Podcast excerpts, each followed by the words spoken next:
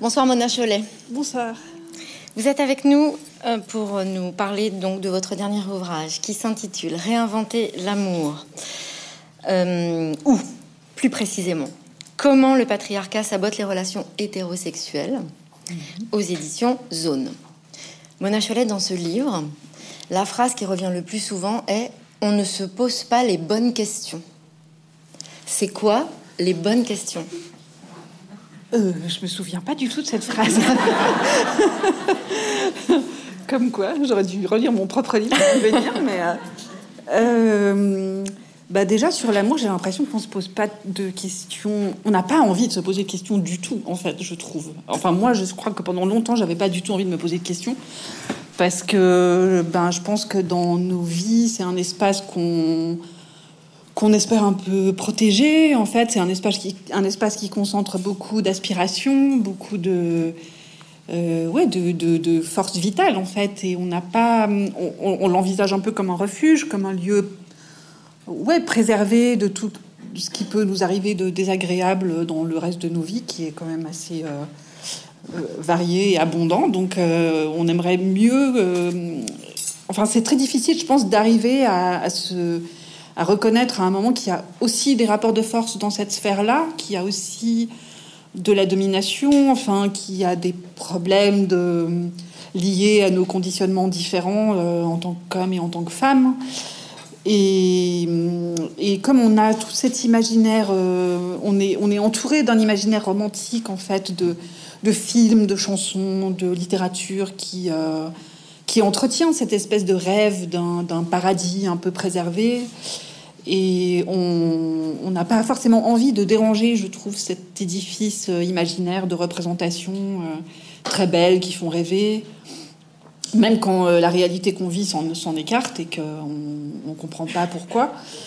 Et, et je, ouais, je pense qu'à un moment, moi je sais que j'aurais peut-être pas pu écrire ce livre avant parce que je pense qu'il y a un moment de bascule, quoi. C'est-à-dire où en fait on se rend compte que y a les interrogations, les remises en question sont de plus en plus nombreuses et du coup on finit par comprendre qu'en fait on a plus à gagner à, à, regarder les problèmes en face, à les poser sur la table, à les voilà, à regarder euh, exactement ce qui va pas, où ça coince. Euh, on a plus intérêt à faire ça qu'à continuer à, à, se dire non mais en fait ça va. et, euh, et, voilà pour moi ça, correspondait, c'était le bon moment je pense. Enfin après c'était un, moment aussi où euh, je pense que c'est pas, c'est pas, euh, c'est en partie euh, mon évolution à moi dans mon coin, et j'ai eu l'impression qu'elle, euh, qu'elle était aussi encouragée par tout un mouvement, euh, par, euh, par le fait que plein d'autres féministes posaient ces questions en même temps, euh, et, et, que c'était un peu la suite logique après MeToo, après, je dire, on, parle des violences, on parle du consentement ça amène peu à peu plein d'autres thématiques, euh, je sais pas, sur euh, la charge mentale, sur la répartition du, travail éducatif dans, les couples hétéros. Enfin, et du coup, peu à peu, je pense qu'on en arrivait à, à, se dire, à être beaucoup, à se dire, mais en fait, et l'amour, vraiment, et l'amour en tant que tel, est-ce qu'il n'y a pas aussi plein de choses à en dire? Parce que dans le livre, vous racontez que dans les années 80, vous ne vous sentiez pas, en tout cas, épaulé par des mouvements féministes euh, aussi médiatisés qu'aujourd'hui. Euh, non, après dans les années 80, j'étais ado moi, donc euh, j'avais pas du tout, j'étais pas du tout. Le féminisme à l'époque, c'était vraiment, voilà, pour les gens qui n'ont pas connu les années 80, je sais pas comment raconter ça, mais c'est pas, c'était pas du tout.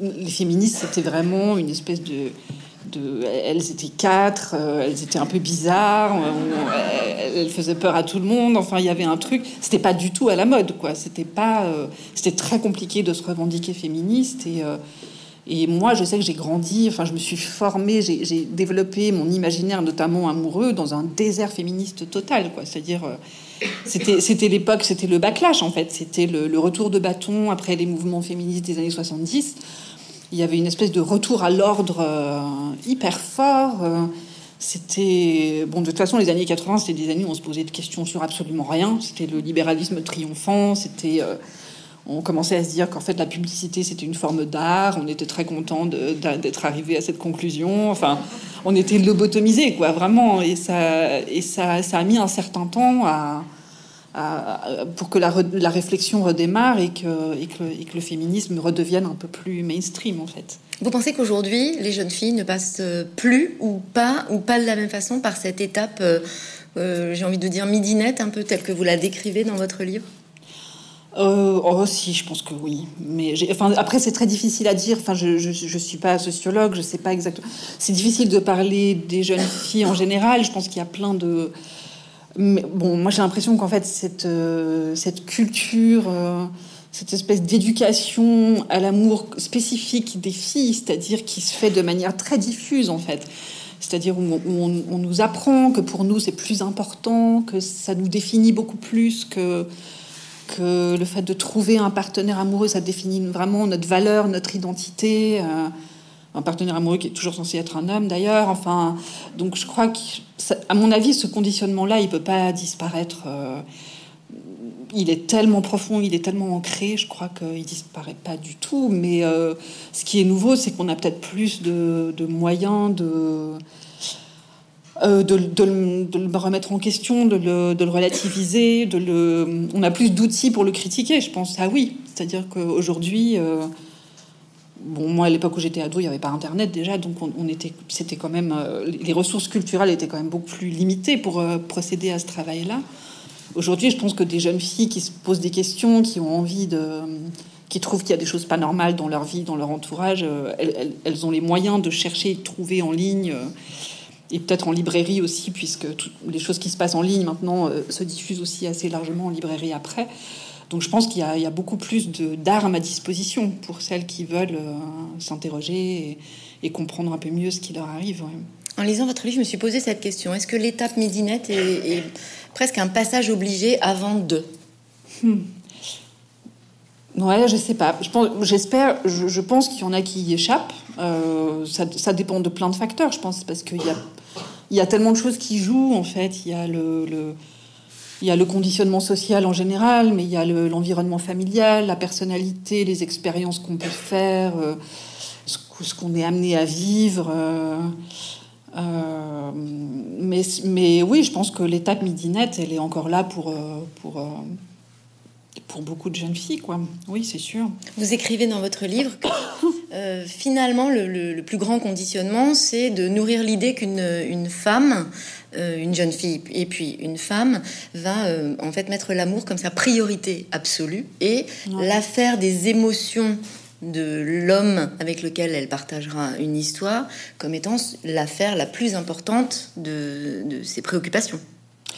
Ouais, Ouais, je crois qu'on est beaucoup. Euh, bon, de toute façon, voilà, c'est pas du tout. Enfin, on le sait, hein, que les femmes sont poussées à, à prendre en charge euh, le, bien-être euh, de leur entourage sur tous les plans, que ce soit physique, émotionnel, enfin euh, matériel. Enfin, il y a c'était voilà, c'est l'idée que les femmes sont préposées aux soins dans cette société. Et, je pense que oui, dans la on, est censé être oui les, gardiennes de l'amour quoi. Il y a un truc vraiment c'est notre boulot, c'est et euh, ouais, c'était un problème pour moi de parler de ça parce que je, suis un peu ambivalente, c'est-à-dire que d'un côté, euh, euh, je trouve que c'est pas mal en fait d'être attentif dans la vie aux relations qu'on entretient avec les autres. C'est c'est vrai que c'est enrichissant quand on peut avoir une relation où on partage des choses profondes avec d'autres personnes. Enfin, c'est, c'est probablement un des aspects les plus qui font qu'on a une vie réussie, mais qu'on soit homme ou femme. Et et je pense que, ouais, il me semble que dans l'état actuel des choses, euh, les femmes sont surconditionnées à être sensibles à cet aspect-là de la vie, euh, au point, un point excessif, c'est-à-dire qu'elles s'oublient parfois, elles sont tellement tournées vers les autres qu'elles s'oublient elles-mêmes, elles, peuvent très facilement oublier leur propre intérêt, leur propre bien-être, euh, oublier qu'il y a d'autres choses aussi dans la vie qui peuvent retenir leur attention et et, demander leur force et leur énergie. Euh, euh, enfin, on l'oublie aussi parce qu'on pousse tout le temps à l'oublier, hein, mais euh, et, que les hommes, à l'inverse, sont, poussés à, négliger complètement cet aspect-là de leur vie.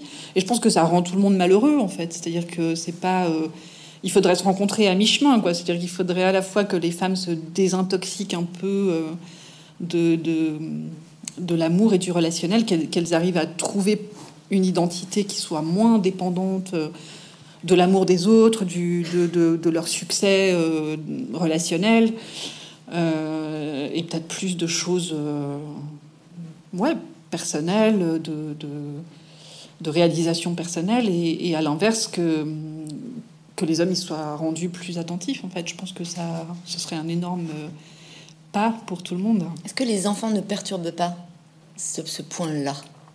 Ouais, c'est vrai, c'est sûr. Euh, alors ça, c'est un peu un problème pour moi parce que j'ai euh, j'en ai parlé un peu dans Sorcière, qui était mon précédent livre, mais moi j'ai enfin, parlé de la figure de la femme sans enfant dans Sorcière, volontairement sans enfant, ou, ou pas d'ailleurs. Euh, et, et, en défendant aussi le, fait de, revendiquer de ne pas avoir envie d'enfant. Moi, c'est mon cas, j'ai jamais, jamais voulu d'enfant dans ma vie, en fait. Donc, je connais pas cet aspect-là euh, de la vie de couple. Euh, j'ai été en couple très longtemps, mais ça, c'est un aspect. mais c'était un couple sans enfant. Quoi. Et, c'est vrai que là, je me rends compte que c'est pas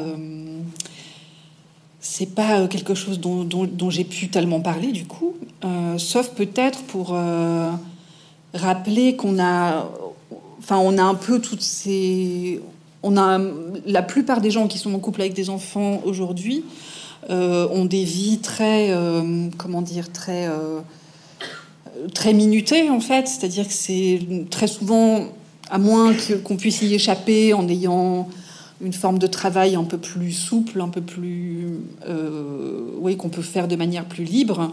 Euh, quand on est dans un schéma traditionnel où on est salarié, où on travaille un certain nombre d'heures, ou indépendant d'ailleurs, et où on travaille un certain nombre d'heures euh, importants, enfin, je, pense qu'il y a beaucoup, il y a cette espèce de course permanente qui fait que c'est très très difficile en fait, et, c'est un peu ça, pour le coup, j'en avais plutôt parlé dans Chez soi, qui était mon livre encore d'avant, c'est-à-dire comment, en fait, on est arrivé à cette espèce de, de partage des tâches euh, capitalistes, quoi, c'est-à-dire de sociétés très. Euh, à partir de la révolution industrielle, où les, les, les femmes se sont vues confier le foyer, ce qui n'a pas tellement changé quand elles sont revenues euh, sur le marché du travail par la suite. Euh, et les hommes le, rôle de, gagner de l'argent, et que finalement c'est quelque chose qui a, ça a été un modèle très aliénant qui a éloigné les hommes et les femmes en fait, c'est-à-dire qui, leur a, qui les a vraiment confinés dans des sphères séparées, qui, et je pense que c'est quelque chose qui est très destructeur pour le lien en fait. pour le lien amoureux et je pense qu'on peut très vite arriver à penser que c'est l'épuisement naturel de l'amour après tant d'années, etc. Et moi, j'en suis pas du tout persuadée. Je pense qu'il faut que même si on n'a aucun moyen concret d'échapper à ce, mode de, vie, euh, il faut avoir en tête que c'est pas normal, quoi, que c'est pas euh, que c'est pas la manière naturelle de vivre, qu'on pourrait vivre de plein d'autres manières, euh, que c'est arrivé dans l'histoire de l'humanité qu'on vive autrement. Euh, rien qu'à l'époque où, c'était plus courant d'avoir le, travail et le foyer au même endroit, c'est-à-dire qu'il y avait du coup un, mode de vie beaucoup plus imbriqué, avec euh, la possibilité aussi pour les hommes de se soucier de leurs enfants, de s'en occuper toute la journée, entre deux tâches, etc. Donc c'est pas un modèle qu'il faudrait prendre pour, pour graver dans le marbre. Et, et ouais, je pense que c'est important de, de, garder en tête que que voilà que c'est extrêmement difficile de, maintenir une relation euh, amoureuse vivante dans la durée aujourd'hui et que et que c'est pas euh, et que c'est pas forcément une fatalité et que c'est pas forcément de notre faute non plus que c'est aussi des paramètres euh, qu'on maîtrise pas du tout en fait. Est-ce que c'est pour cette raison que dans les films, dans les livres, finalement, l'histoire s'arrête une fois que la rencontre amoureuse est consommée, c'est-à-dire qu'après le quotidien n'a plus d'intérêt. Ouais, c'est vrai que ça, ça m'a frappé quand j'ai commencé à écrire sur ce sujet, le, fait que que finalement on parle, il n'y a, pas beaucoup d'intérêt en fait pour euh, il y a beaucoup d'intérêt pour la dramaturgie et c'est normal dans, un sens puisque c'est très euh, intéressant d'un point de vue narratif, c'est-à-dire comment deux personnes qui s'attirent, qui qui se plaisent, euh, vont surmonter tous les obstacles pour finalement arriver à être ensemble. Mais c'est vrai qu'il y a ce, moment où euh, c'est la fin de l'histoire, c'est-à-dire que les, les deux protagonistes sont rejoints, ils se marient, euh, en général ils ont des enfants, et voilà, et c'est la fin de l'histoire. Et il n'y a, pas, a pas énormément d'intérêt pour raconter justement comment l'amour est vécu au jour le jour. Et les... Alors que ça pourrait être en fait très intéressant de voir euh, comment une relation évolue sur une longue durée, comment elle euh, change, comment elle se redéploie différemment, comment euh, on se suit, dans chacun suit l'autre dans son évolution ou pas. Enfin, moi je trouve ça hyper intéressant, mais c'est vrai que souvent nos, modèles narratifs, c'est toujours il y a une espèce de facilité, je pense à se complaire dans les obstacles en fait, et, pas dans le cœur de la relation elle-même. Et et c'est dommage, quoi. Je trouve qu'il y, a un côté finalement, beaucoup de nos grandes histoires d'amour, c'est des histoires d'amour empêchées, c'est-à-dire, euh, bon, ben voilà, je sais pas, Roméo et Juliette, c'est une espèce de, symbole de, l'amour euh, parfait, absolu. Bon, il, meurt avant d'avoir pu. Euh, d'avoir pu faire grand chose quoi. Enfin d'avoir de cette même connue de ce il y a cette espèce de peut-être de facilité aussi de, la mort, du drame, euh, le côté cathartique de tout ça qui fait que euh, voilà, on pleure et puis après on voilà, on, a l'impression d'en avoir eu pour, euh, pour notre argent en tant que lecteur, spectateur, mais mais il n'y a pas de, il n'y a jamais d'après quoi, il n'y a jamais de. Est-ce qu'en 2021 le succès des séries peut changer ça pour deux raisons. D'abord parce que ben, on a le temps puisque c'est sur plusieurs saisons, donc on observe finalement l'évolution, et aussi parce qu'il y a quand même beaucoup de séries qui s'attachent pour le coup vraiment au quotidien. Ouais, c'est vrai. Ouais. Oui, oui, non, mais je, enfin, je, parle, je, parle toujours beaucoup de séries dans mes livres, et c'est vrai que c'est un aspect que j'aime dans les séries, c'est-à-dire, euh, en fait, je crois qu'aujourd'hui, j'arrive plus à regarder pour moi, c'est frustrant de voir un film où après trois heures, je vais quitter ces personnages et ne plus jamais les revoir, trois heures au maximum. Et, euh, c'est vrai que j'aime beaucoup la, manière dont, les séries peuvent euh, déployer les personnages et, la, et, la, richesse des personnages sur plusieurs saisons et nous montrer comment quelqu'un évolue sur une très longue durée, comment des histoires d'amour évoluent, comment des amitiés. Euh, évolue. Hein. Tout à l'heure, avant de, on, parlait de Grey's Anatomy qui est en train de devenir un des soaps les plus longs de, de, l'histoire de la télévision avec 18 saisons là euh, au compteur. Et, bon, euh, voilà, moi je, je, fais partie des, de, de, celles qui l'ont regardé depuis le début. Et, euh, et c'est vrai que c'est passionnant quoi, de voir comment des personnages qu'on connaît depuis très longtemps évoluent dans leurs relations les uns avec les autres, dans leur. Euh, Donc c'est peut-être le meilleur endroit pour faire avancer oui, moi, cette question-là, non Ouais, je crois. Ouais. ouais, on voit les histoires d'amour successives, on voit euh, comment, euh, ouais, comment, comment parfois des personnages peuvent changer, y compris du tout au tout. Enfin, où je pense même. après, c'est pas toujours sur le plan amoureux, mais je, je me souviens, moi, j'avais été très frappée dans dans The Wire, la série de David Simon, comment il y avait ce personnage de, flic euh, qui était vraiment extraordinairement euh, antipathique euh, d'une première saison et qui à un moment change de vie et devient prof et on, suit son quotidien de prof dans les quartiers de Baltimore et, c'est complètement inattendu. C'est une évolution à laquelle on s'attend pas du tout. On découvre une autre facette de ce personnage qui du coup sort aussi de la caricature qu'il était au départ. Enfin voilà, moi je trouve qu'il y a vraiment un, aspect très intéressant des séries dans ce domaine-là. Alors le problème reste que tant que c'est dans une série, on est spectateur. Quand il faut remettre finalement les échanges, la discussion qui permet à un couple d'avancer dans son quotidien, là, c'est plus la même. Pourquoi? Parce que c'est pas sexy, le dialogue, l'échange. Euh, vous écrivez dans votre livre, la lutte, c'est fatigant. J'ai aussi écrit ça. Ouais. vous avez dit, en fait, vous écrivez en disant, ce qui est une pensée très intéressante, mais en même temps, bon, faut bien reconnaître que c'est fatigant de régulièrement pouvoir dire, ben non, là, ça ne me va pas. Donc vous dites, bon, c'est quand même une question à prendre en compte. Alors.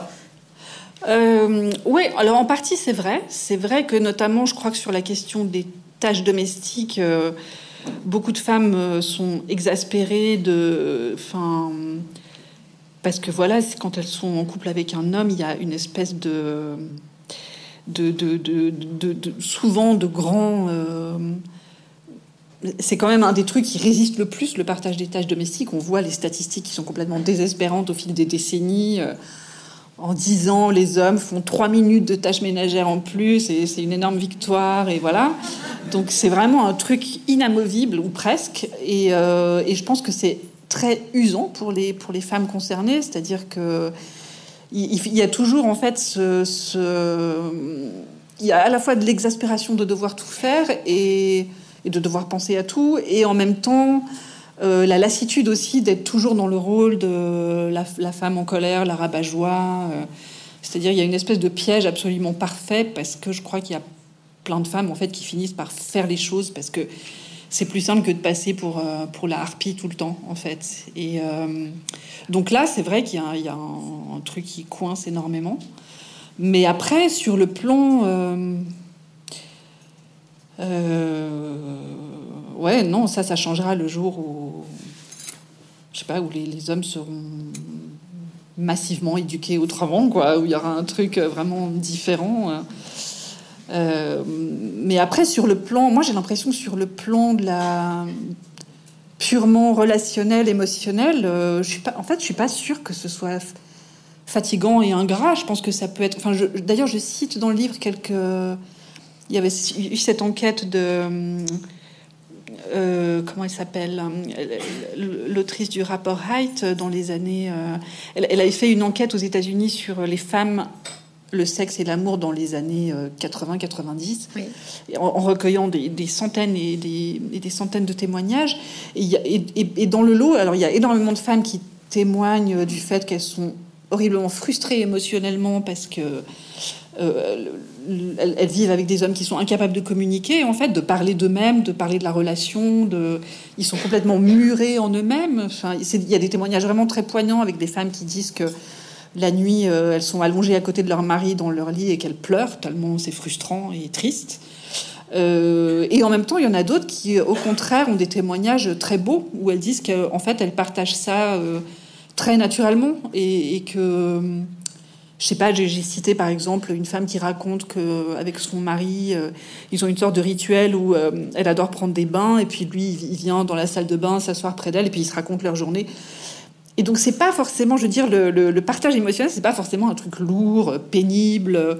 Je pense que ça c'est aussi un peu le risque de tomber dans ce le cliché de la femme chiante qui veut toujours parler, qui est un cliché misogyne. Euh, euh, alors qu'en fait, c'est pas chiant de parler, c'est passionnant, quoi. C'est euh, c'est quand même une grande. Enfin, c'est. Euh, c'est plus que parler, parce que quand vous dites, par exemple, dans votre livre tout à l'heure, je disais, je vous citais en disant que vous écrivez que les émotions des hommes sont la grande affaire des femmes qui ont très envie de les sauver, mais dans, vous continuez en disant, à partir du moment où une femme, pour le coup, attend la même attention, de la part de oui. l'homme, elle devient complètement hystérique. Oui, c'est vrai, je pense que ça vient de ça. Je pense que ça vient de là cette idée, euh, cette idée que, que, les femmes sont pénibles à toujours vouloir parler, etc. Enfin, qui est un truc tellement. Ah.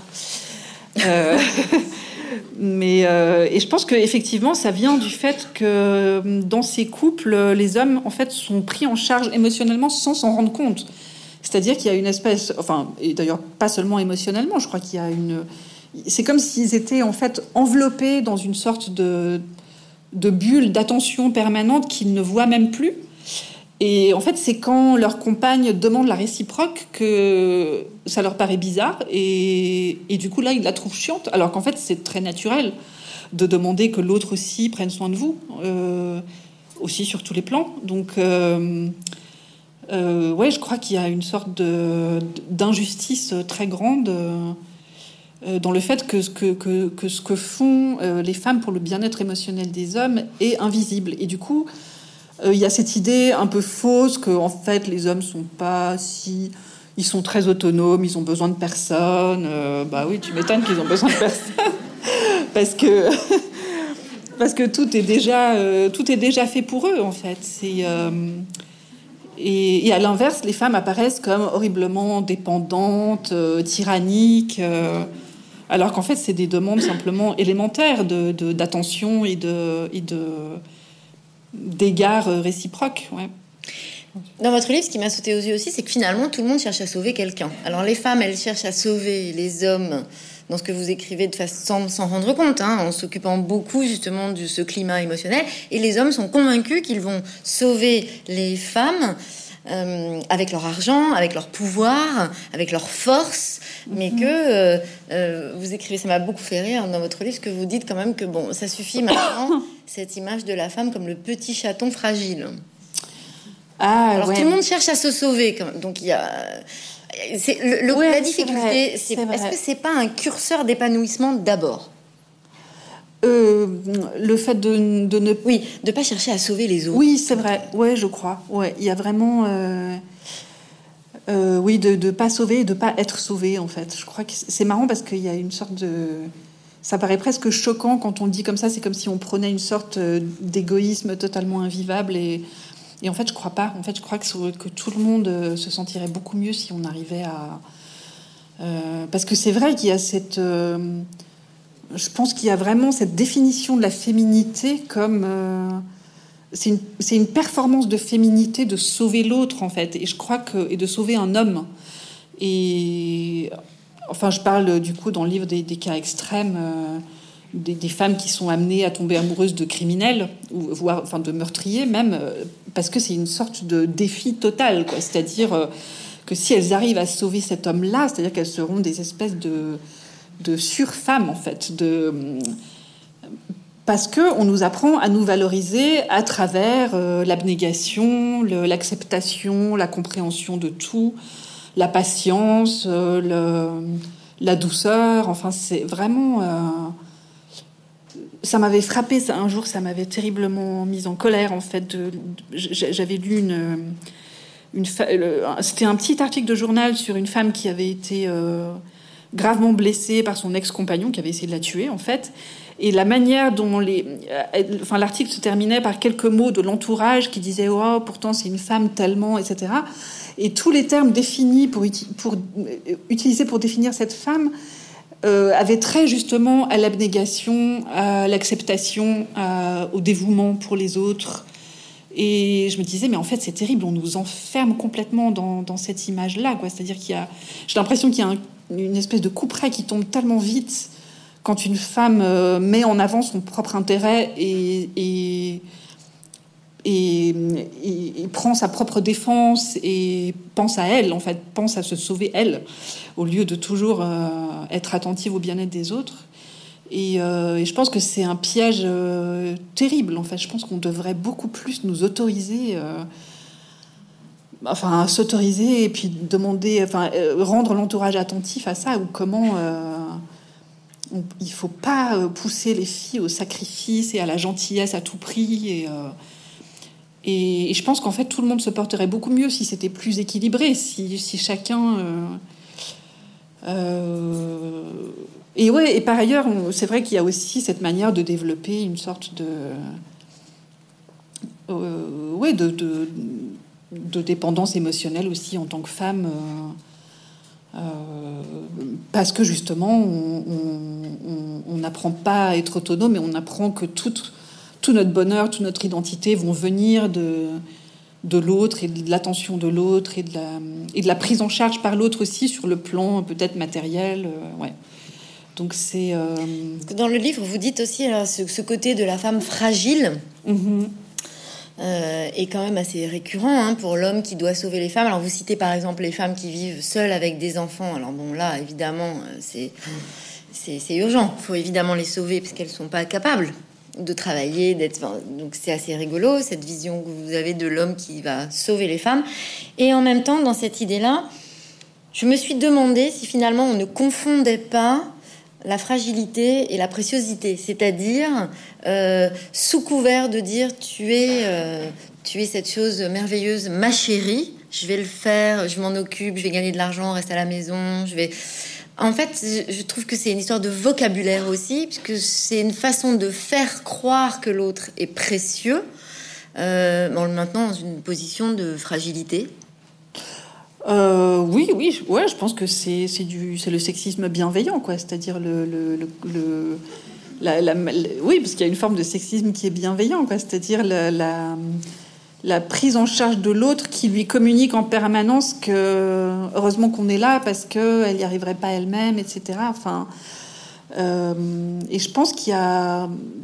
Bah, en fait, c'est pas, c'est pas sorcier, hein, c'est très facile. C'est un modèle euh, du fait que, pendant très longtemps, euh, et, encore en partie aujourd'hui, il y a une dépendance économique des femmes. Il y a le fait que pendant très longtemps, on, tirait toute son identité, sa position sociale, son, sort matériel, enfin absolument tout. en tant que femme, tous les paramètres de l'existence venaient du, mariage de l'homme qu'on arrivait à décrocher, quoi, qui, du coup donne un rapport, euh, je pense, de rivalité euh, à mort avec les autres femmes, qui est compréhensible parce que en fait, quand on joue vraiment sa peau et que les autres sont des rivales potentiels de manière très concrète et immédiate, euh, on, est poussé en fait à, ça favorise pas vraiment la sororité, on peut pas dire ça. donc je pense qu'il y a à la fois, je pense qu'il y a même pour celles qui aujourd'hui sont indépendants, gagnent leur vie, euh, sont indépendantes économiquement, je pense que ça laisse des traces dans, dans la psyché, en fait. C'est-à-dire le fait de, de, toujours euh, avoir l'impression que toute notre valeur euh, dépend de l'attention qu'on peut obtenir des hommes. Et puis aussi l'idée qu'on ne peut pas y arriver toute seule, que... Ça, je parle de, cette autrice américaine qui avait écrit dans les années 80 le, le, complexe de Cendrillon, où elle, racontait comment elle-même, en fait, avait, euh, elle avait eu un divorce assez pénible et puis il se trouvait que son ex-mari n'était pas capable de, Il était en hôpital psychiatrique, donc il ne pouvait pas s'occuper des enfants. Donc pendant quelques années, elle avait tenu un peu comme ça la famille à bout de bras en gagnant sa vie du mieux qu'elle pouvait. Et elle raconte comment, en fait, le jour où elle a retrouvé un compagnon, elle a elle, a eu la tentation de, se laisser aller complètement, c'est-à-dire comme si ça avait été temporaire en fait de, gagner sa vie, d'être autonome, et comme si elle, avait, comme s'il y avait toujours une attente d'être quand même prise en charge à un moment, alors qu'elle par ailleurs elle se vivait comme une femme tout à fait euh, moderne, féministe, émancipée, euh, et elle a écrit un livre sur euh, sur cette expérience qui est, c'est délicat d'en parler, je trouve, parce que bah oui, elle raconte du coup comment elle avait plus très envie d'aller sur le marché du travail. Donc c'est vrai que si on raconte ça, on peut penser que voilà, bah, ça veut dire que si les femmes sont un peu en retrait sur le marché du travail, c'est parce qu'elles euh, elles veulent pas, en fait, c'est parce qu'elles se concentrent sur le foyer. Euh, alors qu'en fait, il y a une hostilité aussi énorme dans le milieu professionnel de, active. Donc voilà, je, je voudrais pas donner l'impression que que c'est le, côté euh, timoré de certaines femmes qui les pousserait à, à, se mettre en retrait. Euh. Mais je crois que ça peut aussi, euh, ouais, ça peut, ça peut laisser des traces de psychiques, quoi. C'est-à-dire cette idée qu'on est, on est faite pour être prise en charge à un moment et que c'est pas, on n'est pas faite pour être des individus autonomes. Ce qui n'est pas étonnant parce qu'en fait, ça fait quand même pas si longtemps que que, que cette possibilité existe d'être autonome financièrement. Ce qui est pas, pas, pour toutes, mais pour, pour une certaine. Est-ce que la peur et l'attente sont deux éléments qui font partie absolument du quotidien d'une grande majorité des femmes euh, La peur. Euh, la peur dans quel sens? La peur d'être euh, trop fragile, la peur de ne pas y arriver, la peur de ne pas être assez aimée, de ne pas être assez belle, euh, et l'attente du prince charmant ah. euh, Oui, la peur, ça c'est sûr, parce que je crois qu'il y a vraiment une sorte de, de, conditionnement euh, à, à l'insécurité, en fait, sur tous les plans, c'est-à-dire... bah déjà, oui, il y a, l'insécurité physique dans la rue, quoi, avec la, peur des agressions, du harcèlement. Et puis il y a une espèce de, je pense qu'il y a aussi une peur, euh, une insécurité, euh, ah, comment dire, de, au, sujet de sa propre légitimité, de sa propre valeur. Euh, on est un peu tout le temps mise sur la sellette. En fait, on est quand même toujours un peu en position d'être déstabilisé, d'être pas sûr de nous. je pense que voilà, moi j'ai écrit sur la beauté aussi, et je pense que les, le les critères de beauté, par exemple, l'espèce de pression permanente sur le physique des femmes, la manière dont on est scruté, dont on se scrute soi-même, dont on apprend à se scruter soi-même, c'est quelque chose qui, qui fait perdre une énergie euh, terrible, qui, euh, qui crée effectivement une insécurité permanente parce que voilà, on est tout en train de se demander si, enfin, ou en tout cas poussé à se demander si, si on est assez bien, assez belle, assez euh, voilà, donc c'est une dépense euh, financière, euh, psychique, de temps pour être toujours conforme à certains canons. en plus, c'est des canons qui sont contradictoires. Si on est conforme à certains, on découvre qu'en fait, on devrait être l'inverse. Et donc voilà, on n'est jamais, on peut jamais gagner à ce jeu. Donc on n'en sort jamais. donc ouais, je pense qu'il y a la peur. Effectivement, c'est un, élément. Euh, on remarque aussi que, que, les femmes s'excusent beaucoup plus tout le temps de tout, euh, même quand il n'y a absolument aucune raison pour elles de s'excuser.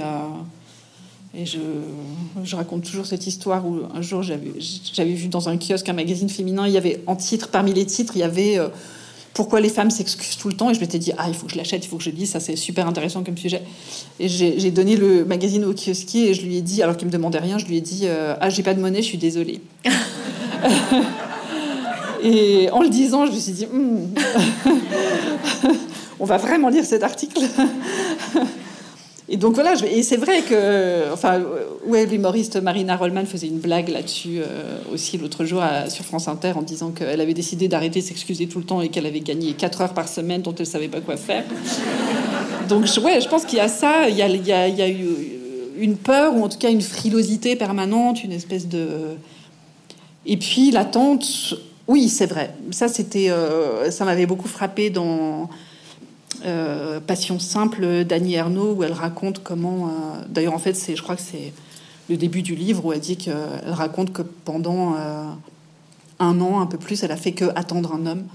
Et, elle raconte aussi comment cette attente ne sortait pas de nulle part, mais comment elle avait l'impression que dans toutes les productions culturelles dont elle était entourée, elle voyait que ça tout le temps, c'est-à-dire une femme qui attend un homme. Et, euh, et ouais, ça m'a. Là aussi, c'est vrai que j'avais, j'avais lu Passion simple quand il est sorti. Euh, moi, j'avais 18 ans à l'époque. Et, aujourd'hui, je me dis, mais c'est. Et pour moi, à l'époque, c'était. C'était, la, c'était une vision de l'amour très normale, quoi. Je me disais, bon, bah voilà, la passion, c'est ça, effectivement, c'est attendre un homme. Et je crois qu'aujourd'hui, je, je, le relis plus du tout de la même manière. Et, je me dis, mais non, en fait, il faut qu'on qu'on arrive à définir l'amour comme autre chose qu'une attente. C'est comme euh, parce qu'il y a dans ce qu'elle raconte, il y a des choses vraiment euh, qui posent vraiment question. C'est-à-dire qu'en fait, ils ont cette liaison et puis lui, il continue sa vie. Par ailleurs, il est marié euh, en plus, mais il, enfin, il continue à mener sa vie. Ça ne bouleverse pas sa vie entière, alors que elle, en fait tout, tout, le reste de son existence est mis entre parenthèses, plus rien ne l'intéresse à part les rendez-vous.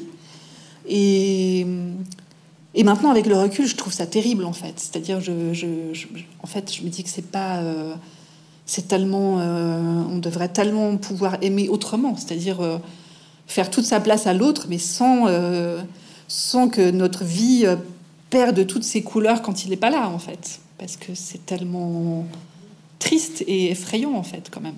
Là, vous avez parlé des médias en parlant du magazine Elle. Et dans votre livre, vous parlez aussi beaucoup des médias, des titres des médias.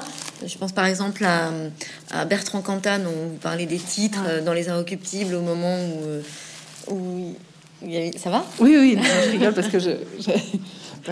Euh, ok. Non, non, oui, oui. Non, non, mais je... Bref, donc, enfin, les médias, quand même, vous leur donnez une place assez responsable dans la façon ah oui, bien sûr, ouais, ouais, ouais. dont il titre euh, l'effet divers. Euh, bien sûr, mais je suis pas la seule. Enfin, non, ça fait là, ça fait quand même quelques années. Euh, notamment sur Twitter, c'est assez impressionnant comment il y a une veille de, beaucoup de féministes pour interpeller ben, les, les, médias qui utilisent encore l'expression crime passionnel, par exemple, en, pour rappeler que ben, l'amour ne non, c'est pas normal. De, tuer n'est pas une preuve d'amour, c'est pas une preuve de passion. Enfin, voilà, c'est pas, euh, c'est juste euh, un rapport de, possession et de domination euh, qui culmine dans le meurtre, mais c'est pas c'est pas de l'amour. Donc il y a une, il y a une veille pour rappeler tout ça, et je pense que c'est hyper important. C'est ça, ça, façonne complètement toute notre vision. c'est des choses très insidieuses qu'on peut lire, de, qui sont à la fois, je pense, écrites et lues de manière très machinale, très sans, sans, beaucoup de, de, réflexion derrière, et qui du coup en fait façonnent complètement nos représentations. Donc ouais, c'est sûr, je pense que c'est hyper important de questionner les représentations médiatiques. Ouais. Et il est là le piège? Il est dans le fait de lire sans faire attention? Euh, Ah oui, je pense que c'est le plus... Euh, ce qu'on absorbe sans s'en rendre compte, euh, je pense que c'est le plus... c'est le plus insidieux et le plus efficace en fait. je, je, je m'étais fait cette réflexion aussi en travaillant sur la beauté parce que c'est vrai que, ben, je sais pas, je, pensais simplement au nombre d'images de corps jeunes et parfaits, enfin parfaits en plus, qu'est-ce que ça veut dire, mais de corps, disons, euh, euh, jeunes, longilignes, blonds, euh, qu'on absorbe, blancs déjà, qu'on absorbe continuellement tous les jours. Sans, du tout y penser, parce que c'est la pub, l'abri de bus, c'est le, magazine qu'on feuillette chez le dentiste, c'est un clip à la télé, enfin, c'est juste les, représentations euh, normales, entre guillemets, dont on est entouré en permanence, auxquelles on pense pas du tout, mais qui, après, euh, font que quand on regarde son propre corps, on est horrifié. Donc, euh, ouais, je pense que ça, c'est le plus pernicieux, ouais. Et du corps, il en est beaucoup question dans ce livre, puisque vous dites que finalement, le corps pour les femmes est devenu une vitrine absolument méconnue.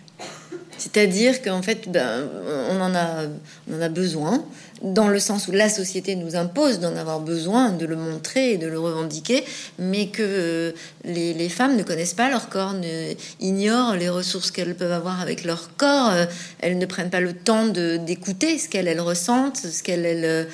Euh, comment elles peuvent s'aimer elles d'abord avant cette représentation figée de la vitrine. C'est marrant, on parle vraiment du même livre.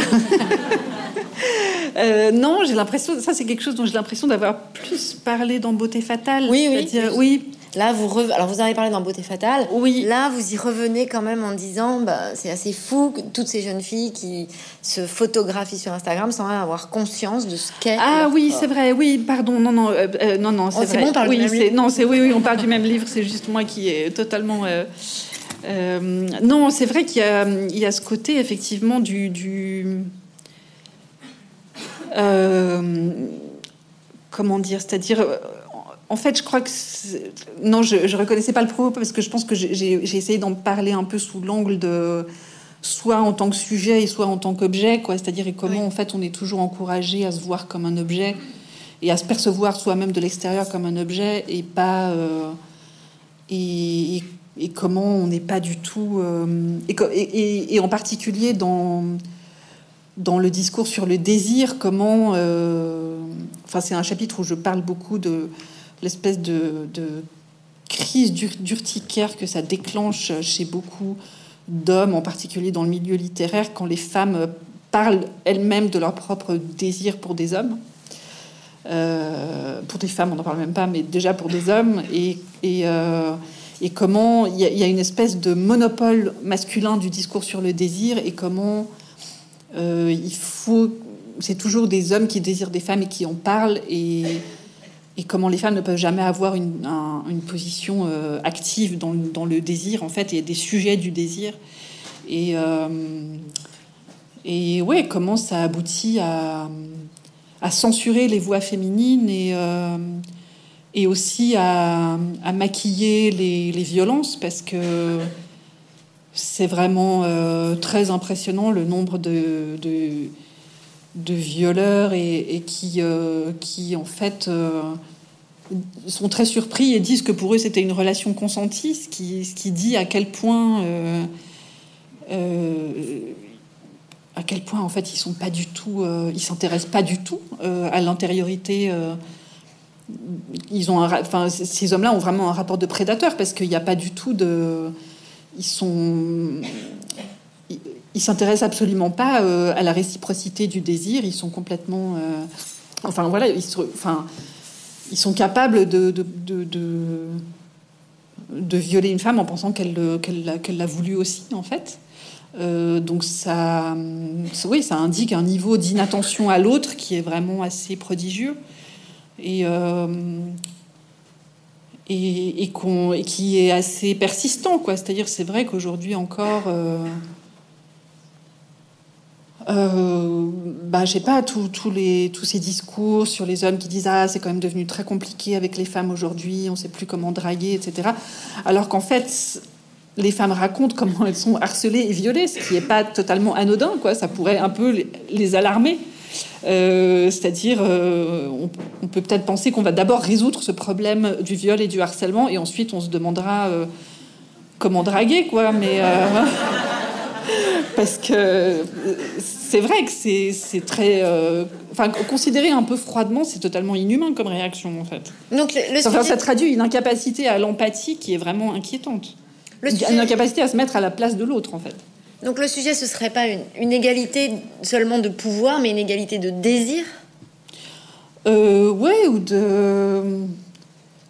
Oui, c'est une... mais c'est une inégalité de pouvoir, en fait. C'est-à-dire, c'est... Euh, c'est comment, euh, enfin, depuis, depuis des, siècles, les, femmes sont, des, sont l'espèce de sont des espèces de muses, une espèce de matière première euh, façonnée pour créer des représentations amoureuses qui en fait ne, ne, concernent que, euh, que les fantasmes masculins. Quoi. C'est-à-dire elles sont pas du tout, elles n'existent pas du tout en tant que personne dans l'imaginaire amoureux.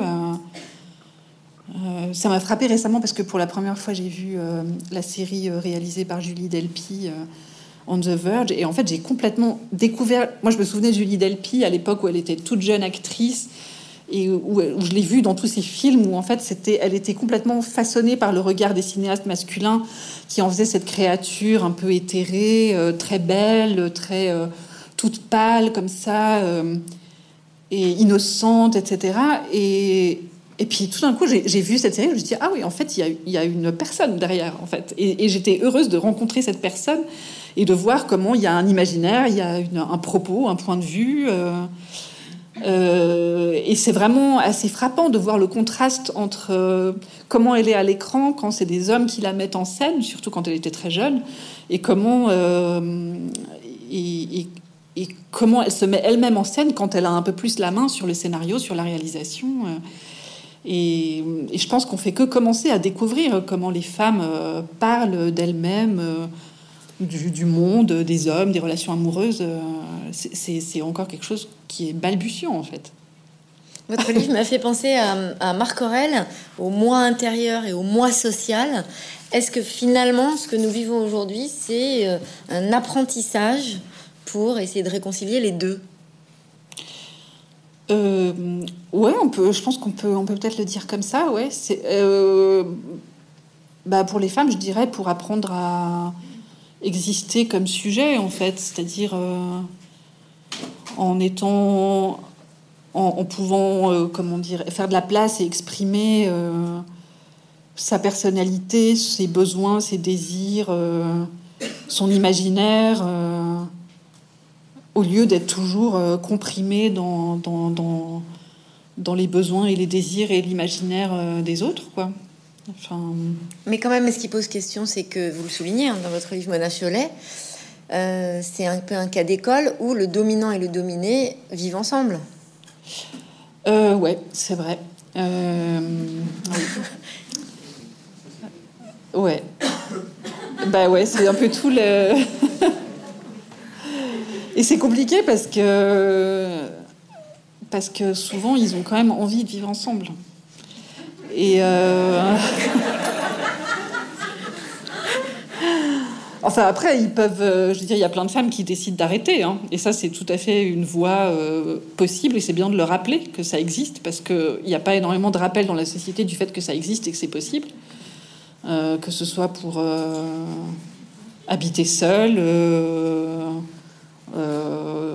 avoir des relations amoureuses avec des femmes, enfin, c'est c'est des choses, c'est des possibilités dont on est tellement découragé en fait que c'est quand même bien de, de, rappeler que, que c'est une, une, voie possible.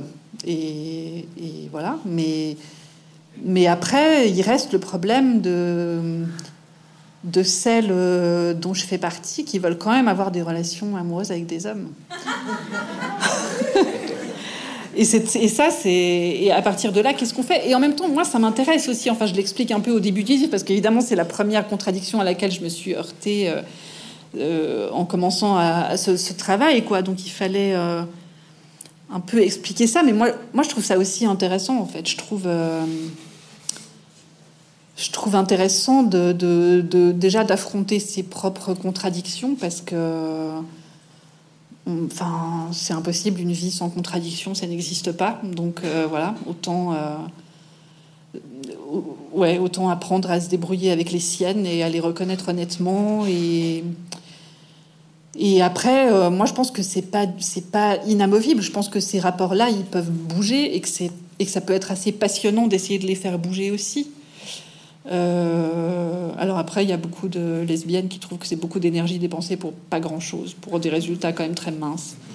Mais, euh, mais bon, voilà, on est quand même quelques-unes à vouloir essayer. Et, euh, et ouais, c'est intéressant. Moi, je trouve ça intéressant. C'est-à-dire comment, comment arriver à, à, à, se faire évoluer mutuellement, en fait, à l'idée que dans un couple, on pourrait arriver à subvertir un rapport de domination euh, sociale, moi je trouve ça vraiment hyper... Euh, ouais, je trouve ça super intéressant. Enfin, je trouve que c'est un défi vraiment hyper intéressant. Euh, et, et, puis je pense que surtout on a besoin, avant de...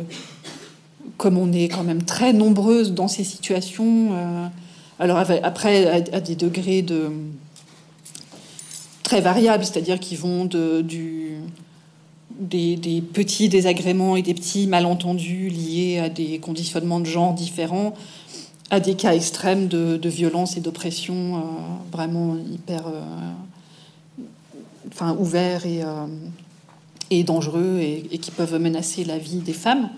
Enfin, je veux dire, je pense que tout, tout cet éventail de situations, d'abord, on est, on est beaucoup à être dedans et on a besoin de d'outils déjà pour comprendre exactement ce qui se joue, pour comprendre pourquoi on en arrive là, euh, et éventuellement à partir de là comment on peut en sortir. Je pense que moi c'est ça que j'ai eu envie de faire, c'est-à-dire essayer d'aller vraiment euh, très euh, le plus finement possible dans la mécanique de, de, de la domination, de l'aliénation mutuelle, de l'incompréhension mutuelle, de la violence, pour essayer de déjà qu'on soit plus, enfin, qu'on soit, qu'on y voit plus clair en fait.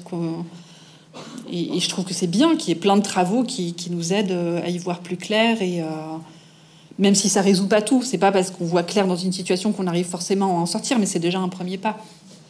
Est-ce qu'il y a eu des passages qui ont été éprouvants à écrire, Mona Cholet Notamment ces pages? Oui, forcément, oui. Le chapitre sur les violences conjugales, c'était, c'était très. Euh, Ouais, c'était une plongée euh, vraiment très euh, déstabilisante et, euh, et oui, c'était une exposition à beaucoup de situations de, de, de, oui, de voilà, de violence extrême, d'injustice, de, mais je pense que c'est c'est important de, de démonter c'est une situation de grande solitude, en fait. De, je pense qu'il y a un enfermement qui est absolument terrible. Et, d'ailleurs, le, le, fait de l'isolement des femmes fait partie de la stratégie des agresseurs dans ces cas-là. Et donc, je pense qu'on on a besoin aussi de, de parler beaucoup de ce qui se joue dans, dans, cette espèce de, de, de, séquestration, en fait, parce que c'est souvent des séquestrations et puis de je veux dire, il y, a vraiment un travail de sape psychologique qui est fait dans ces situations pour euh, persuader la femme qu'elle est folle, qu'elle est paranoïaque, que c'est elle qui a un problème. Donc, euh, ouais, je pense que du coup, c'est important de les mettre sur la place publique, de, faire en sorte que celles qui y sont aient les armes pour comprendre ce qu'on essaye de leur faire et et ouais, en espérant que c'est un, un, une aide pour un moment euh, arriver à en sortir. Ouais. Pourtant, on s'interroge vraiment en lisant votre livre sur le mot victime, qui euh, euh, finalement aujourd'hui prend une tournure presque dangereuse parfois, c'est-à-dire que une femme aura aussi du mal à se dire victime. Euh, Ouais. bah parce que c'est dévalorisant.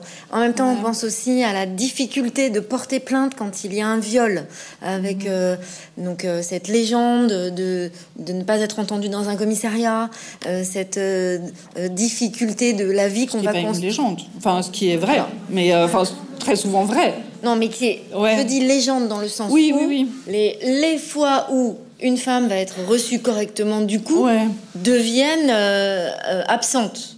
Alors Ouais. que, euh, il- faudrait, pour pouvoir renforcer le fait que systématiquement une femme puisse être bien accueillie, euh, ben en fait il faut aussi, enfin pouvoir y aller de plus en plus. Oui, c'est sûr, idéalement. Oui, oui, idéalement. Après, je pense que euh, c'est tellement. euh, Ouais, je, là, je pense que c'est vraiment à chacune de, de voir les forces qu'elle se sent et.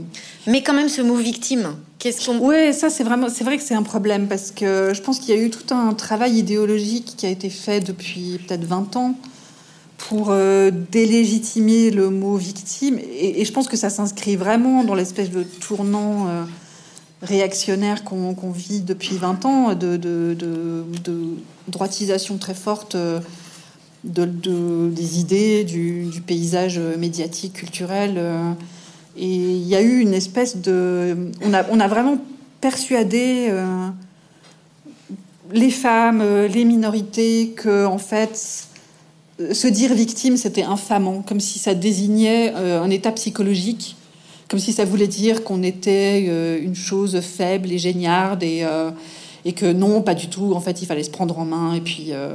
arrêter de, se plaindre tout le temps, etc. Alors qu'en fait, être victime, c'est pas ça, c'est juste euh, à un moment être euh, dans un rapport de domination où on subit euh, une violence, une discrimination. et ça, décrit une position dans un rapport de pouvoir simplement. Et, ça ne veut pas dire que ça définit toute notre identité. Ça ne veut pas dire que ça définit un profil psychologique.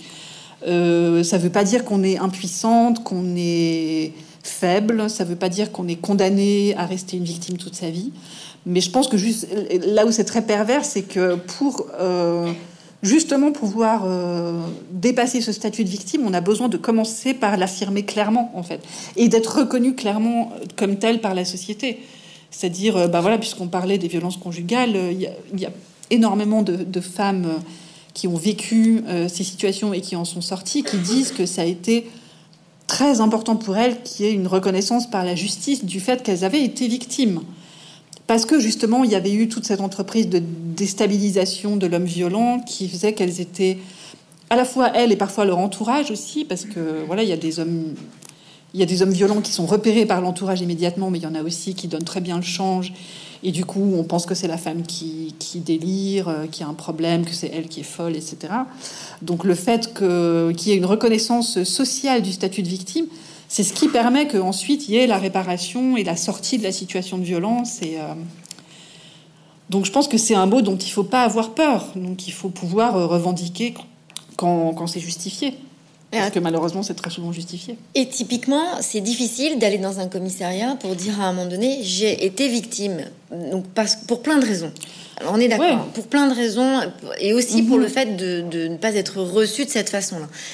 Mais dans votre propos, Mona Cholet, euh, vous êtes plus une chercheuse qu'une féministe engagée qui pousse dans le sens, euh, euh, à, en fait, à la révolution, au combat agressif. Euh, vous êtes une vraie chercheuse.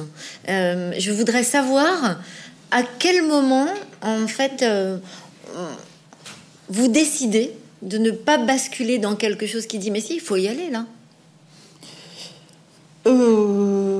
Oh, bah, je pense que c'est ma manière à moi de dire faut y aller là, en fait. C'est-à-dire, je... non, effectivement. Bon, après, je suis pas une chercheuse au sens premier du terme. Hein. Je suis pas. En fait, je suis vraiment une essayiste, quoi. C'est-à-dire que je. Je. Quand, je dis, ça, tout le monde me dit que, que c'est typiquement féminin, que je me dévalorise tout. Mais c'est vrai, je suis pas sociologue, je suis pas philosophe. Enfin, je suis journaliste de formation, hein, donc euh, c'est pas. euh, je, je pars vraiment de mes préoccupations et après j'essaye de de, de, trouver tous les toutes les, les, échos et les réponses dans, dans dans, dans des recherches euh, qui, justement, elles sont sociologiques, philosophiques et militantes aussi. donc. Une journaliste fait une enquête, c'est une chercheuse. Oui, c'est une sorte. oui, oui c'est vrai, dans ce sens-là, oui. Non, mais disons que je ne suis, suis, pas chercheuse en, sciences sociales, j'ai pas d'enquête de, terrain, enfin voilà, dans ce sens-là, quoi. Mais mais après, je ne conçois pas ça. Pour moi, ouais, je le conçois comme euh, ce que je peux apporter, en fait, aux, femmes en général. Euh. Mais d'ailleurs, qu'elles se définissent comme féministes ou pas, en fait. Même au-delà de ça, évidemment. Euh, enfin, moi, mon espoir, c'est vraiment de.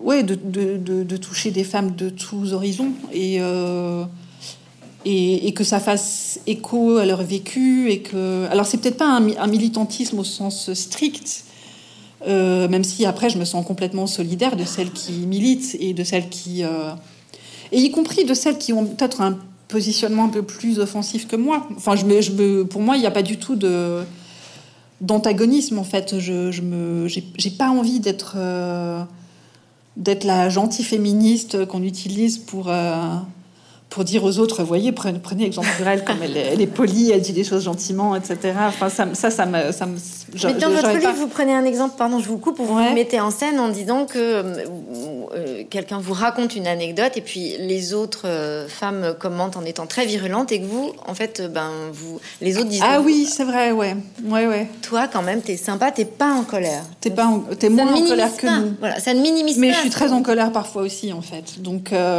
Mais pas quand vous écrivez euh, oh si, ça m'arrive. Hein. Si, si. Non, non, ça m'arrive. Ah non, au moment où vous, quand vous écrivez, au moment où vous écrivez, vous êtes en colère? Bah franchement, un chapitre sur les violences conjugales comme celui-là, c'est très difficile de ne pas être en colère quand on l'écrit, vraiment. Et même le reste, en fait, même le reste. Mais après, peut-être que peut-être que c'est pas que c'est pas l'émotion qui me dans, dans, laquelle je me sens le plus euh, ça peut me porter par moments, mais après j'ai besoin aussi d'être plus dans un euh, dans une ouais ça, ça, me correspond mieux peut-être d'être dans un propos plus euh... mais après c'est vraiment une question de perception. Parce que c'est vrai que certaines personnes considèrent que je suis plutôt euh, une féministe douce et gentille et d'autres au contraire me voient comme une espèce de furie très radicale donc on est, on toujours un peu la, la comment dire, la, harpie de quelqu'un, j'imagine. Mais, euh, mais euh, ouais, donc du coup, c'est vrai que je, en fait, il faut pas trop se préoccuper de la façon dont ce sera perçu. Mais après, c'est vrai que moi, j'aime bien quand j'écris, j'aime bien que même si le propos est dur, j'aime bien que ce soit agréable à lire. J'ai envie que j'ai envie qu'il y ait un peu d'humour parfois. J'ai envie qu'on qu'il y ait une espèce de que ce soit agréable quand même à écrire pour moi dans une certaine mesure, dans la mesure où c'est possible quand on traite de sujets. Euh, après, voilà, dans le livre, il y a des passages plus durs que d'autres, il y a aussi des passages un peu plus légers, ou enfin peut-être pas légers, mais euh, enfin moins graves en tout cas. Euh, mais ouais, je pense que j'ai envie de créer des conditions d'une lecture qui ait une complicité et qui ait une forme de confort en fait, pour, euh, à la fois pour, pour, pour moi et pour euh, les personnes qui me liront, et que même si on va parler de sujets très euh, parfois très durs et très pénibles, qu'au moins il y a un espace de lecture qui soit quand même accueillant en fait. Voilà. je dirais que vous n'êtes ni à une extrême ni à une autre, mais plutôt à un endroit où vous cherchez le mot juste. Ouais, ouais, oui, c'est un peu. Est-ce que, selon vous, c'est aussi lié au fait que vous êtes attaché à la relation qui dure sur plusieurs années? Ah, en amour, vous voulez oui, dire? En amour. Oui. Euh...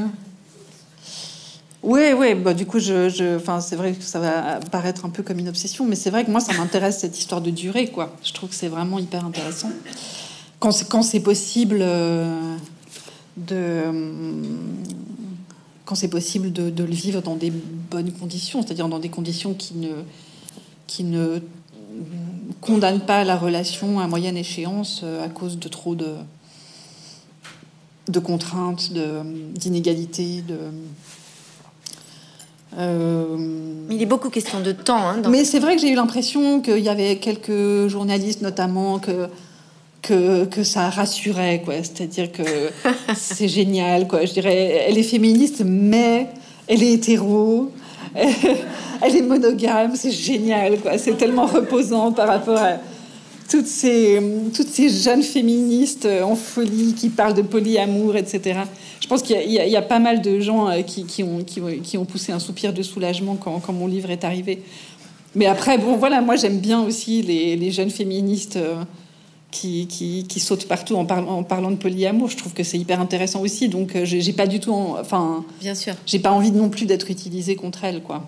Mais il est beaucoup question de temps dans ce livre. Il est question du temps pour apprendre à savoir qui nous sommes. Il est question de temps pour apprendre comment dire les choses. Il est question du temps qu'il faut pour apprendre comment on, a envie d'apprendre, justement, de grandir, de savoir qui on est, de savoir ce qu'on va faire dans la vie. De, de, Il est beaucoup question de temps dans ce livre. Ouais, c'est vrai.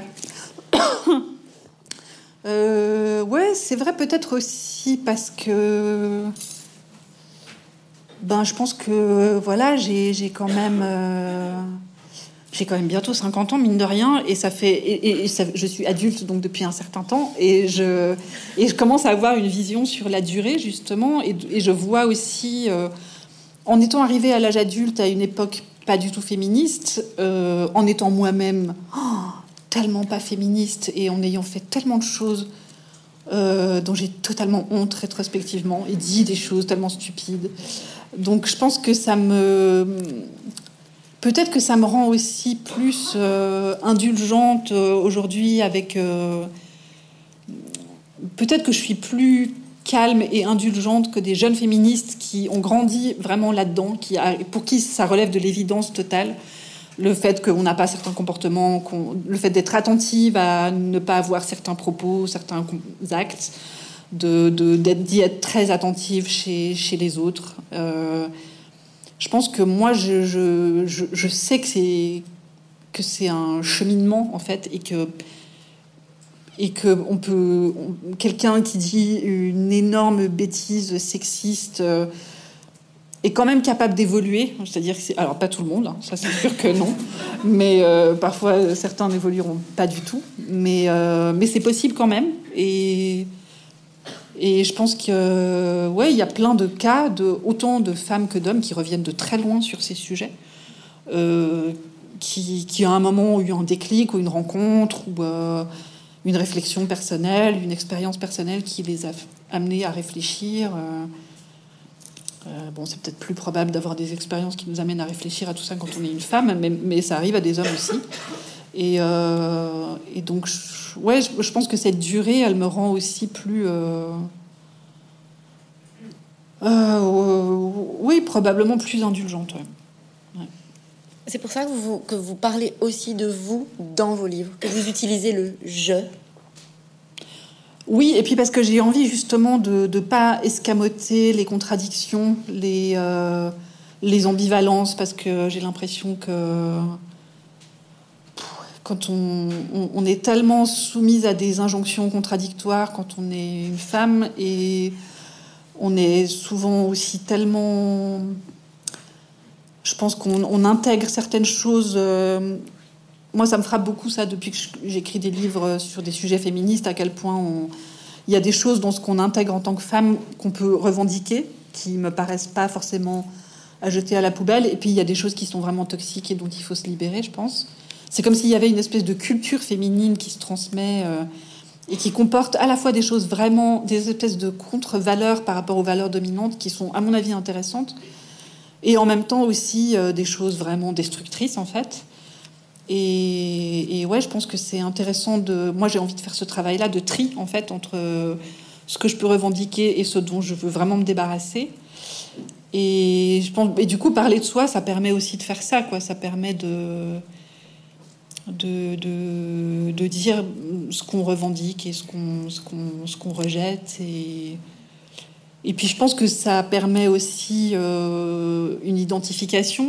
Euh, et hum, en fait, je pense que je, reproduis ce que j'ai moi-même aimé en lisant des essais, c'est-à-dire notamment les essais de Nancy Houston qui ont été très importants pour moi. alors après, depuis quelques années, j'ai été en, vraiment en profond désaccord avec ces derniers essais, donc on n'est plus tellement, voilà, on s'est un peu éloigné, mais intellectuellement, mais, mais, mais je reste très très marquée par euh, certains de ces essais. Euh, je pense à Journal de la création, par exemple, qui a été vraiment un grand bouleversement pour moi. Et elle, elle fait ça. C'est très anglo-saxon, en fait. Elle est, elle est d'origine canadienne, et je pense que ça se sent aussi. Euh, c'est-à-dire le fait de, de, partir de soi et d'avoir une espèce de fil rouge de ses propres expériences et de les raconter, et en même temps de raconter aussi d'ouvrir sur des lectures, sur en fait, de, prendre la main de la personne qui nous lit et de l'emmener sur son propre cheminement et, de montrer comment, euh, comment évolue notre raisonnement et notre point de vue et ce qu'on découvre. Et, euh, et ouais, là, pour le coup, c'est vraiment un travail de, chercheuse et d'enquêtrice, en fait. C'est-à-dire de. Et c'est intéressant parce qu'on ne sait pas non plus soi-même quand on commence à écrire où ça va aboutir parce que on tâtonne un peu, c'est-à-dire au début on a deux trois pistes et on les suit et puis il y a plein de surprises sur le sur le chemin. Et euh, enfin, je veux dire, quand, on, quand je commence à écrire, j'ai une vague idée de ce que je veux dire, mais après, j'arrive toujours à un résultat euh, assez. Euh, il y a plein, y a plein de choses qui sont pas prévues, qui arrivent, et heureusement parce que sinon ce serait très ennuyeux d'écrire. Donc, et ouais, le fait de parler de soi, c'est la manière la plus simple de d'emmener d'emmener ses lecteurs sur, sur ce chemin avec soi, en fait, ouais. Mona Cholet, ce sera ma dernière question. Qu'est-ce qui reste très difficile pour vous à modifier? Vous disiez tout à l'heure, bah, déjà arrêter de s'excuser. Mais est-ce qu'il y a une chose qui est finalement tellement conditionnée, selon vous, même en chacun d'entre nous, hein, qui est plus, plus insidieux encore que le reste? Euh, Bonne question. Euh...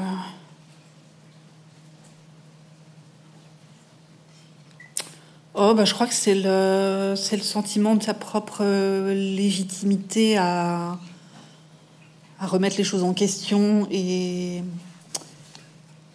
et à défendre ses propres intérêts aussi. Je crois qu'il y a vraiment un truc. Euh, ouais, je pense qu'il y a vraiment quelque chose de, de très. Euh, de tellement ancré, en fait, de, de toujours se demander si on a le droit et si et en plus, comme on n'est pas du tout encouragé, en fait, parce qu'il y a quand même un. Il suffit de voir euh, l'espèce de. Enfin, maintenant, peut-être que ça va un peu changer parce qu'il y a énormément de jeunes femmes qui se revendiquent féministes et qui n'ont pas du tout peur de le faire, mais malgré tout, il y a toujours un, tel, euh, une telle sanction sociale, en fait, dès qu'on le fait. C'est-à-dire, il, il y, a, tellement de stratégies d'intimidation qui se mettent en place et de, de, dissuasion, de, comment dire, d'insultes. Enfin, il suffit de voir. Euh, je veux dire, ça se fait. C'est très visible en ligne parce que voilà, il y a beaucoup de féministes qui se font harceler très violemment en ligne. Euh, et puis ça, se voit dans la vie de tous les jours. Comment euh, ben voilà, ça se fait de manière très anodine, mais c'est dans les conversations, dans les réunions entre amis ou voilà, elle fait encore sa féministe. Enfin, il y, a, comme ça toute une espèce de,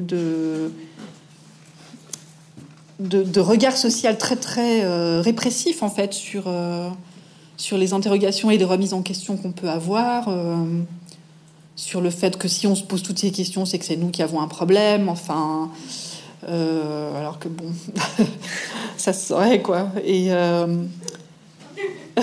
enfin, voilà, c'est, les problèmes sont tellement euh, massifs et évidents que c'est que ça devient quand même très, c'est difficile de pas, de pas les voir. Euh, donc, ouais, je pense que c'est, très euh, dur de résister à tout ça et de, et de, de, se sentir légitime dans, dans, ces, dans ces interrogations et ces remises en question. Oui, et puis enfin, non seulement dans un discours euh, dissuasif, mais aussi dans des vrais faits réels. Je parlais des commissariats tout à l'heure. On peut aussi parler de ce documentaire radiophonique de France Culture de Mathieu Palin Mhm. euh, sur les stages pour les hommes violents, en fait, Ouais. qui est fou, qui d'abord Ouais. est animé par des femmes, donc euh, Mhm. avec des hommes qui du coup ne se sentent pas concernés. Enfin, il y a quand même beaucoup de choses organisées Mhm. pour pour mollement remettre en question euh, l'accueil des femmes en danger. Ouais, c'est vrai. Et ça, c'est vraiment frappant, justement, euh, parce que ce qu'on voit dans ce documentaire euh, sur les hommes violents, c'est comment. Enfin, là, je viens de dire à quel point, en tant que femme, on est conditionné pour jamais penser qu'on est légitime et toujours ramener à l'ordre quand on ose penser qu'on l'est. Euh, et à l'inverse, il y a un conditionnement masculin à penser que quoi qu'on fasse, on est légitime, en fait. Et ça, et, et ça vraiment, dans ce documentaire, c'est très, très frappant parce qu'on voit comment les participants, donc ils sont tous là parce qu'ils ont été condamnés en justice pour des violences conjugales, donc voilà, il n'y a pas tellement de doute sur leur culpabilité. Et en même temps, on voit comment il y a une espèce de. En fait, ils ils sont en permanence dans le déni, c'est-à-dire. euh, ils sont tout le temps en train de dire que. Alors, il y en a un qui dit c'est un complot de ses ex qui se sont ligués contre lui. Il y en a un qui dit que, ouais, mais quand même, elle abuse, c'est elle qui l'a poussé à la frapper parce que, voilà, elle l'a trop énervé. Euh, et puis, il raconte comment, à un moment, je sais plus si c'est lui qui raconte ça, le journaliste, enfin, mais à un moment, euh, il y en a un qui est confronté aux photos de, de son ex-compagne après qu'il l'a battue. Donc, et, et pendant quelques instants, il est un peu ébranlé par les photos. Et puis, tout de suite, il y a un autre participant qui lui dit Non, mais en fait, c'est parce qu'elle t'a poussé à bout. Et, et- l'espèce de bonne conscience se referme, en fait. Et elle est de nouveau complètement étanche. Et, euh, et ouais, je pense que c'est un, un mécanisme qui est à l'œuvre dans les violences conjugales et qui, en fait, euh, avantage les hommes violents et pénalise euh, les victimes parce que c'est encore plus dur de se défendre quand on, quand on est constamment sapé dans sa légitimité à penser qu'on a le droit de se défendre. Et, euh, mais je pense que ça existe, euh, ça reflète un fonctionnement social qui est beaucoup plus général en fait, même si c'est à plus petite dose et, dans d'autres domaines où, c'est peut-être moins voyant. Mais là, c'est vraiment un mécanisme. euh, enfin ouais, ce contraste entre euh, l'absolue assurance euh, et, et- et l'absolue absence d'assurance, ça c'est vraiment euh, très frappant. ouais. Merci beaucoup, Madame Cholet. Merci beaucoup à vous.